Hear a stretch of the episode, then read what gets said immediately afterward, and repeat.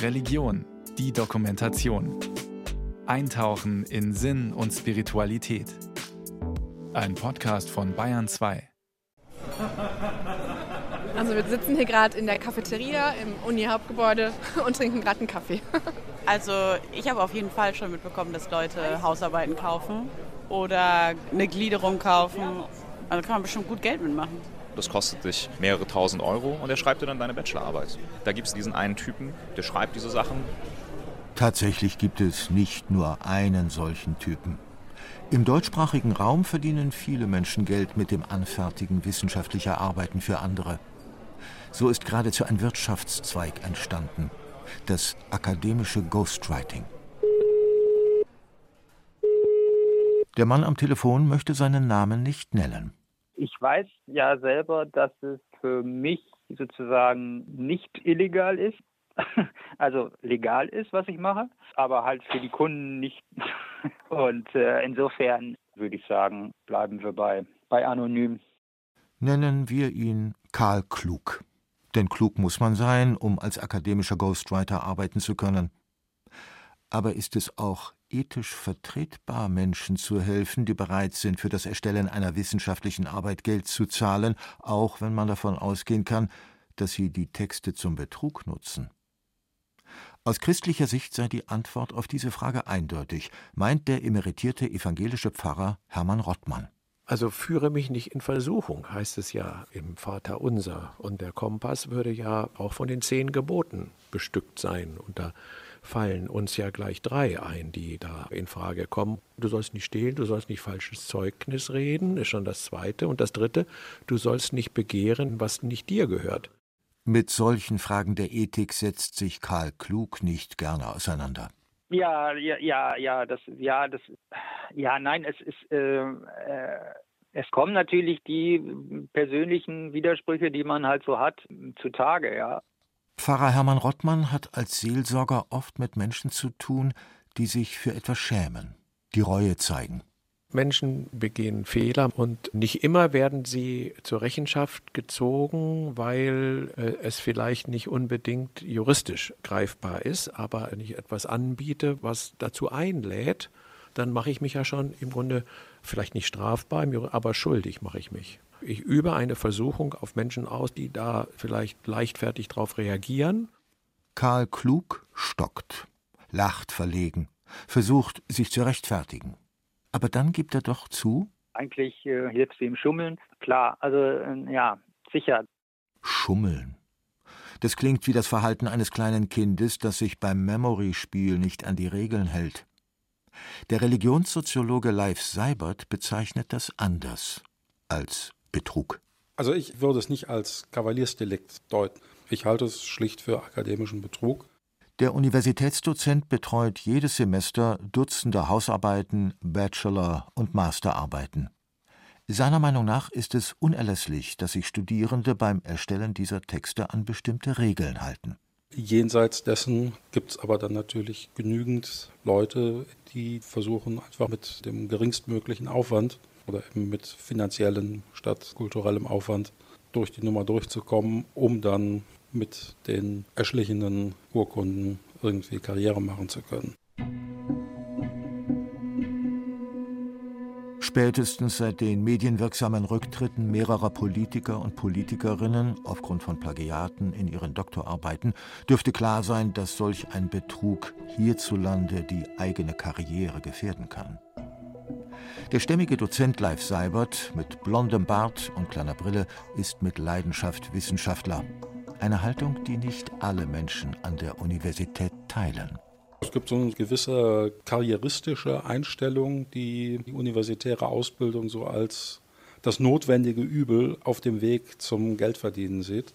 Immer unter der Annahme, dass die Spielregeln der Universität sowieso so ein Glasperlenspiel für Professoren sind und dass das Wissen, das an der Universität erlernt wird, ebenso praxisfern ist dass man da ohnehin nicht so genau hinhören muss. Der Ghostwriter Karl Klug legt großen Wert darauf zu betonen, dass er selbst sich seine beiden universitären Abschlüsse ehrlich erarbeitet hat. Eine wissenschaftliche Karriere ist ihm aber nicht gelungen. Dann äh, habe ich halt auch Arbeit gesucht und nicht gefunden und dann wäre ich in Hartz IV gefallen. Dann habe ich halt gesagt, okay, dann machst du dich selbstständig. Also dann meistens über Freunde von Freunden und sonst wie so. Der sagt dann halt, äh, er hat irgendwie eine Bekannte, die gerade Probleme hat, ihre Arbeit da fertig zu kriegen und, bräuchte Hilfe. Dann vereinbaren wir halt irgendwie einen Preis und dann mache ich das halt. Niemand weiß, wie viele der fast drei Millionen Studierenden in Deutschland bei ihren schriftlichen Arbeiten betrügen. Dr. Leif Seibert gibt sich zuversichtlich. Ich bin auch fest davon überzeugt, dass für den Löwenanteil unserer Studierenden das überhaupt nicht zur Debatte steht. Einfach aus, aus Gründen der Redlichkeit, der Lauterkeit, weder Ghostwriting in Anspruch genommen wird noch plagiiert wird. Nur gibt es eben einen kleinen, aber auch nicht verschwindend geringen Anteil von Studierenden, die da auffallen. In den Mensen der Universitäten jedenfalls sprechen viele Studierende recht unbekümmert über das Thema. Also ich sag mal, ich habe so viele Hausarbeiten geschrieben, die schlichtweg einfach unnötig waren, was mir hinterher für meinen Beruf nichts bringen wird. Dann finde ich es legitim, wenn ich sage, okay, ich wende da nicht viel Aufwand für auf und möchte aber eine gute Note haben. Ja. Ich habe mal mitbekommen von einer Freundin, die hat tatsächlich äh, für ihre Abschlussarbeit Ghostwriter angesetzt. Wegen des Drucks einfach in der Uni allgemein, dass man einfach in der Regelstudienzeit fertig werden möchte. Also ich würde mich auch nicht darüber aufregen, aber ich würde denken, jeder macht sein Ding und jeder kann das machen, womit er sich wohlfühlt. Aber cool finde ich das nicht. Der Religionssoziologe Leif Seibert ist weniger nachsichtig. Ich bin immer etwas entrüstet, weil es tatsächlich die, die ganze Logik des universitären Arbeitens, des wissenschaftlichen Arbeitens in Frage stellt. Und die Universität ist ja jetzt nicht nur dieser notwendige Umweg auf dem Weg zum Arbeitsmarkt, sondern wissenschaftliches Arbeiten ist eben auch mit einem bestimmten Ethos verbunden. Diese Regeln wissenschaftlichen Arbeitens, die haben einen Sinn. Und wenn dann so eklatant gegen diese Regeln verstoßen wird, frage ich mich immer, was wollen die Leute hier eigentlich? Glaubwürdigkeit und Transparenz sind Voraussetzungen für gute Wissenschaft. Betrug erschüttert das Vertrauen. Aber auch Ghostwriter bemühen sich um einen Anschein der Vertrauenswürdigkeit. Das kommt bei den Kunden gut an. In vielen Hochschulen findet man Flugblätter, auf denen jemand dafür wirbt, dass seine Texte einer Prüfung durch gängige Plagiatssoftware standhalten. Also neben der Akquise übers Internet ist es dann besonders dreist, dass sogar an der Universität in den schwarzen Brettern regelmäßig Aushänge zu finden sind, wo dann die Leistungen angepriesen werden als Korrekturhilfe, Copy-Editing oder ähnliches. Da steht also dann nicht direkt drauf, dass es ums Ghostwriting geht, aber dahinter verbergen sich dann eben auch solche Agenturen, die sogar in der Universität ihre Reklame aufhängen. Die wenigsten Ghostwriter sind Einzelkämpfer, die meisten kooperieren mit Agenturen, die sich unverhohlen ins Licht der Öffentlichkeit stellen. Sie betreiben Marketing, pflegen Internetauftritte, bieten kostenlose 0800er Nummern zur Kontaktaufnahme an und lassen sich per PayPal bezahlen. Für Menschen wie Karl Klug ergibt sich daraus eine stabile Einkommensquelle. Irgendwann habe ich eine Anzeige gelesen von einer Agentur, die Ghostwriting angeboten hat. Und dann habe ich halt mal gedacht, okay, guckst du mal, was so ist. Und äh, das mache ich jetzt seit 15 Jahren. Im Jahr 2022 haben über eine halbe Million Menschen in Deutschland einen Hochschulabschluss gemacht. Unter den 30 bis 34-Jährigen hat nahezu jeder Dritte einen akademischen Abschluss. Von diesem großen Markt profitiert Karl Klug. Ich sage das gelegentlich durchaus auch im Bekanntenkreis schon mal, was ich so beruflich mache. Es hat ja auch schon mindestens zwei Leute gegeben aus meinem Bekanntenkreis, die da sehr arge Probleme mit hatten. Und da kann ich natürlich nachvollziehen, wenn die irgendwie sagen, ey, du, du hilfst denen da irgendwie beim Schummeln. Also das geht doch nicht. Ja, so. Juristische Probleme brauchen clevere akademische Ghostwriter in Deutschland nicht zu fürchten. Das sollte sich ändern, meint der Rechtswissenschaftler Thomas Hören. Er hat lange als Richter für Urheberrecht an einem Oberlandesgericht gearbeitet.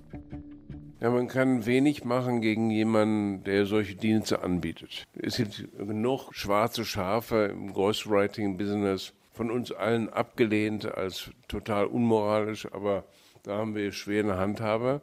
Thomas Hören ist seit 1997 Universitätsprofessor für Medienrecht. Wenn Sie in die Geschichte der Wissenschaftskultur gucken, werden Sie finden, solche Fälle hat es immer gegeben. Die kann man schon nachweisen. Im Mittelalter, da kommt der Begriff Plagiarius her. Wir müssen ganz viel kämpfen gegen Plagiate als Hochschullehrer, aber wir wissen, das ist ein Kampf gegen Windmühlen. Bei dem Begriff Plagiat wird der akademische Ghostwriter Karl Klug hellhörig. Damit habe er nichts zu tun, versichert er. Das widerspricht seinem Arbeitsethos. Was ich öfter irgendwie höre, dass die Leute mich eben mit Plagiaten und solchen Dingen in einen Topf schmeißen. Und das ist es nun gerade nicht. Also, dass ich keine falschen Zitierungen und sonst was, also in dem Sinne Plagiate schreibe, sondern ich mache eine wissenschaftlich völlig korrekte Arbeit. Offenbar pflegen auch akademische Ghostwriter ein professionelles Ethos, obwohl sie wissen, dass ihre Arbeit meist auf Betrug hinausläuft. Ja, von dem Kunden schon, klar, ja, aber nicht von mir. Für mich schon ein Unterschied. Also das, da wehre ich mich dann auch dagegen, wenn da solche Unterstellungen kommen, dass ich sozusagen nicht wissenschaftlich arbeiten würde, weil das tue ich. Die akademischen Ghostwriter selbst werden nahezu nie belangt. Aber für die Nutzerinnen und Nutzer ihrer Texte ist die Rechtslage eindeutig, betont der Medienrechtler Thomas Hören. Wir schreiben in jede Prüfungsordnung rein, man muss alle Sachen selber geschrieben haben, darf sich nicht von Diensten Dritter beeinflussen lassen, muss alles offenlegen. Man unterschreibt bei jeder Studienarbeit, dass man die Arbeit eigenständig erstellt hat. Manchmal gibt es sogar eine Aufforderung, das unter Eid quasi zu tun dann wäre es sofort strafrechtlich relevant. Manche Promotionsordnungen kennen da kein Pardon. Sie haben so viel erlitten, die Hochschullehrer, dass sie sagen, wenn ich da nicht reinschreibe an Eide Stadt, dann äh, habe ich sofort Probleme. Ich will die Studis ganz hart darauf hinweisen, da droht euch was.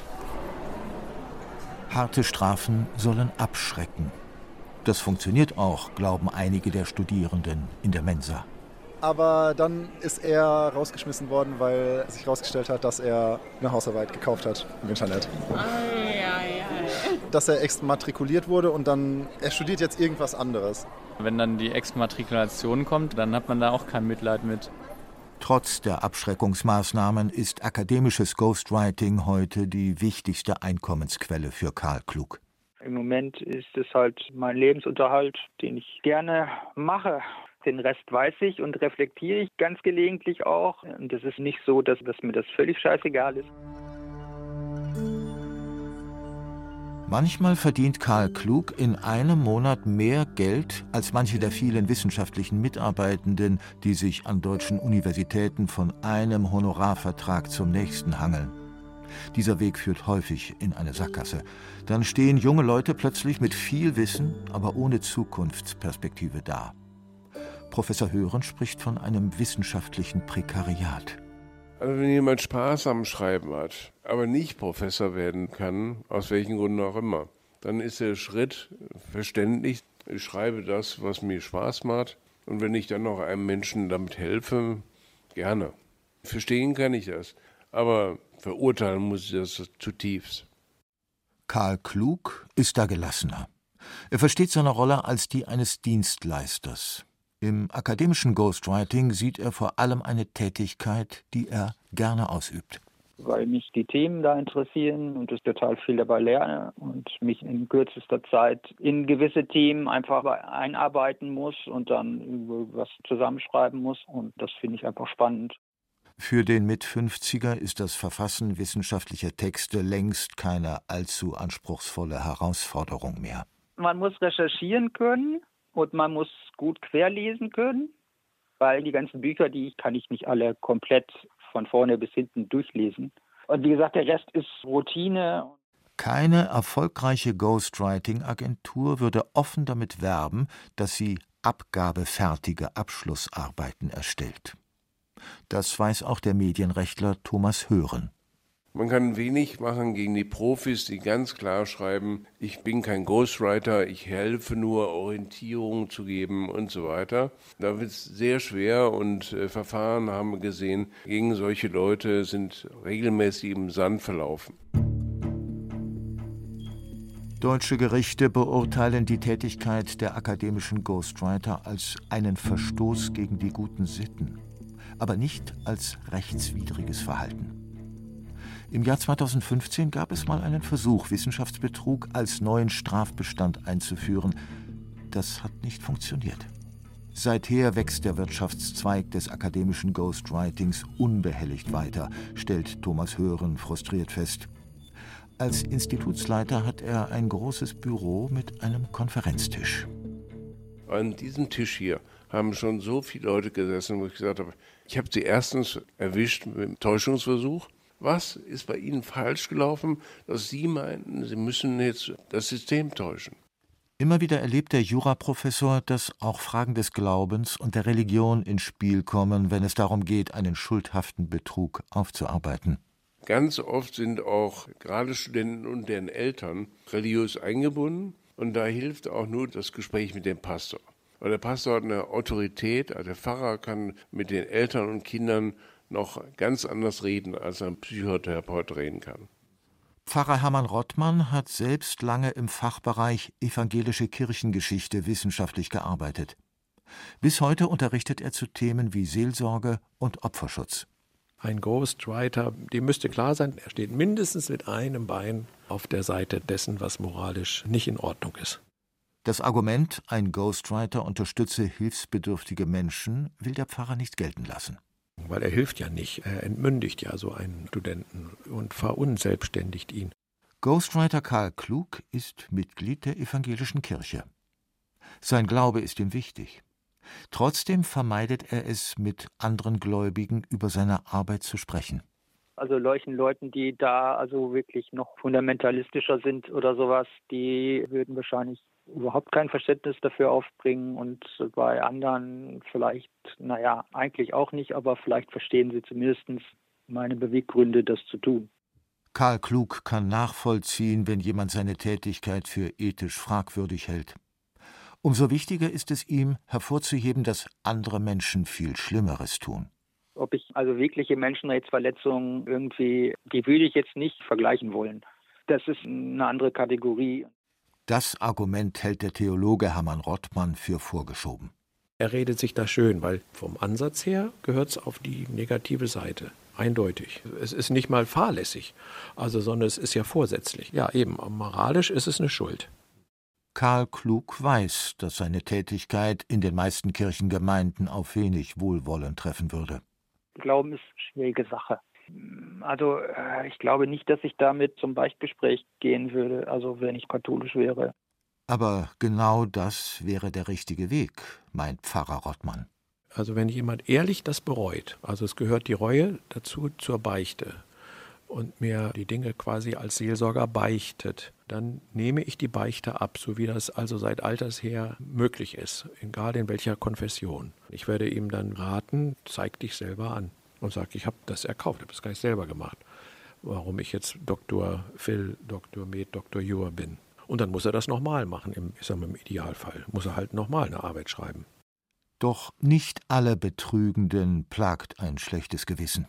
Dass man sich auch gut dabei fühlt, dass das niemand merkt. Äh, das ist ja so eine egoistische äh, Einstellung zum Leben und da sage ich als Seelsorger, als Pfarrer, wäre den Anfängen, denn verliere ich jeden Maßstab dann mal an der Stelle und dann vielleicht an anderer Stelle auch und nicht zuletzt dann in meiner Beziehung vielleicht auch, dann verliere ich jedes moralische, ethische Gerüst. Und dann begebe ich mich auf absolut dünnes Eis. Es stellt sich auch die Frage nach den Opfern des akademischen Ghostwritings. Dazu hat der Professor für Theologie und Soziologie Heinrich Schäfer eine klare Meinung. Natürlich gibt es Opfer. Das Academic Ghostwriting funktioniert ja im Rahmen der Konkurrenz des akademischen Feldes so, dass Menschen, die sich selbst qualifizieren unter den Mühen der akademischen Ebene, dass die plötzlich einen falschen Konkurrenten bekommen. Damit hätte man schon das erste Opfer. Das zweite Opfer wäre dann der akademische Betrieb als solcher. Die dritten Opfer, die zu nennen wären, sind die Studenten, die dann von jemand mit mangelnder Qualifikation schlecht äh, unterrichtet werden. Der Theologe vermutet, heute werde häufiger betrogen als früher. Das ist ein Verrotten der kollektiven ethischen Orientierung, dadurch, dass sich quasi kriminelles Handeln habitualisiert.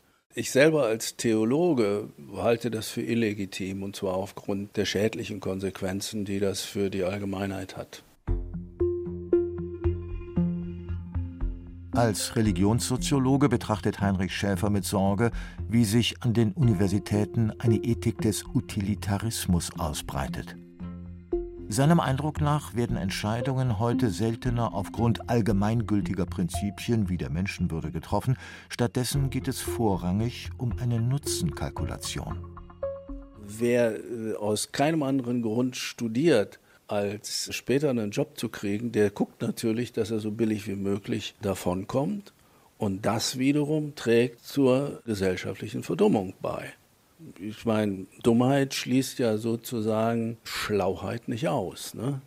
Die Leute sind schlau, ja, aber mit Schlauheit werden sie eine Bauchlandung machen. So sieht das auch der Jurist Thomas Hören. Er wünscht sich, dass mehr Betrugsvergehen hart geahndet werden. Der Professor macht ein vorwurfsvolles Gesicht, hebt die Augenbrauen und seine rechte Hand mit ausgestrecktem Zeigefinger. Wenn man einmal nur erwischt wird, gibt's einen, das machst du nicht immer wieder. Die erste Sanktion ist eine Mahnung. Die hilft natürlich gar nichts. Zweite Stufe, die Note wird nicht vergeben. Oder dritte Stufe, die, die so ganz kriminell sind, sind auch mit guten Anwälten ausgestattet, auch mit Eltern, die das Ganze pushen. Und zwar unter Einbezug der Ghostwriter selber. Das ist Teil der Serviceleistung eines Ghostwriters, dass er sagt, wenn du erwischt werden solltest, ruf mich an, ich kümmere mich drum. Und dann holen die die Anwälte und kämpfen dann und letztendlich gewinnt der Student immer. Gegen solche Dreistigkeit vorzugehen, ist für eine Universität sehr aufwendig. Das ärgert den Professor besonders. Die Angst von der Hochschulverwaltung, mal Ultima Ratio zu machen, also wirklich massiv vorzugehen, stößt an die Grenzen des Verwaltungsrechts Sie müssen sich auch eigene Anwälte wieder leisten, die gegen die guten Anwälte auf der Gegenseite vorgehen. Also das scheut eine Hochschulverwaltung und das ist untypisch für eine Hochschulverwaltung. Die ganz abgefuckten sind eben Profis, auch unter Studierenden, und die kämpfen mit allen Wassern, die es gibt. Schriftliche Hausarbeiten sind seit Jahrhunderten Teil der akademischen Kultur. Bislang war die finanzielle Hürde des Ghostwritings für die meisten Studierenden so hoch, dass sich nur wenige diese Form des Betrugs leisten konnten. Doch das ändert sich gerade, meint der Religionssoziologe Leif Seibert. Er rechnet damit, dass Entwicklungen im Bereich der künstlichen Intelligenz die Bewertbarkeit von Hausarbeiten schon jetzt grundsätzlich in Frage stellen. Wenn das jetzt per Knopfdruck abrufbar wird im Internet, der Ghostwriter, ohne dass das irgendwas kostet, dann ist im, Grunde das, was über Hausarbeiten, Abschlussarbeiten und so weiter läuft, letztendlich in Gefahr. Programme der künstlichen Intelligenz wie ChatGPT könnten für das Geschäftsmodell der Ghostwriter zu einem Problem werden, glaubt Thomas Hören. Es wird eine ganz spannende Konkurrenzsituation geben, zumindest in den nächsten Jahren zwischen Ghostwriting-Büros und ChatGPT. In seinem Fachbereich der Jurisprudenz geht Hören noch davon aus, dass Programme künstlicher Intelligenz nicht so weit sind, kreative Lösungen für konkrete Fälle zu finden. Da scheitert es. Das ist die Chance für unsere Freunde aus der Ghostwriting-Szene, noch besser zu werden und zu werben. Wir sind besser als ChatGPT. Die Frage wird da hochkommen, machen äh, Ghostwriter jetzt noch Umsätze im Zeitalter von KI? Und wenn rauskommt, KI er kann nur ganz eingegrenzt in ganz bestimmten Fächern helfen. Dann werden sie sagen, du brauchst uns jetzt noch umso mehr. Unterdessen wird der Ghostwriter Karl Klug immer wortkarger. Irgendwann fragt er sich, ob es eine gute Idee war, so offen und ausführlich über seine Erfahrungen in der Ghostwriter-Branche zu sprechen. Ich habe die Zusage ja gegeben aus dem Bauchgefühl heraus und einfach, weil ich gedacht habe, auch der Andreas ist ein netter Typ und dem kannst du sowas wohl erzählen und so, aber ich habe mir jetzt nicht äh, im Einzelnen da jetzt irgendwie Gedanken drüber gemacht, was das jetzt für mich bedeutet. Am Ende des Interviews fühlt er sich mies. wie durch die Mangel gedreht, sagt der wortfindige Ghostwriter und lacht wieder verlegen. Offenbar hinterlässt der moralische Zwiespalt, in dem er lebt und arbeitet, Spuren in seinem Gewissen.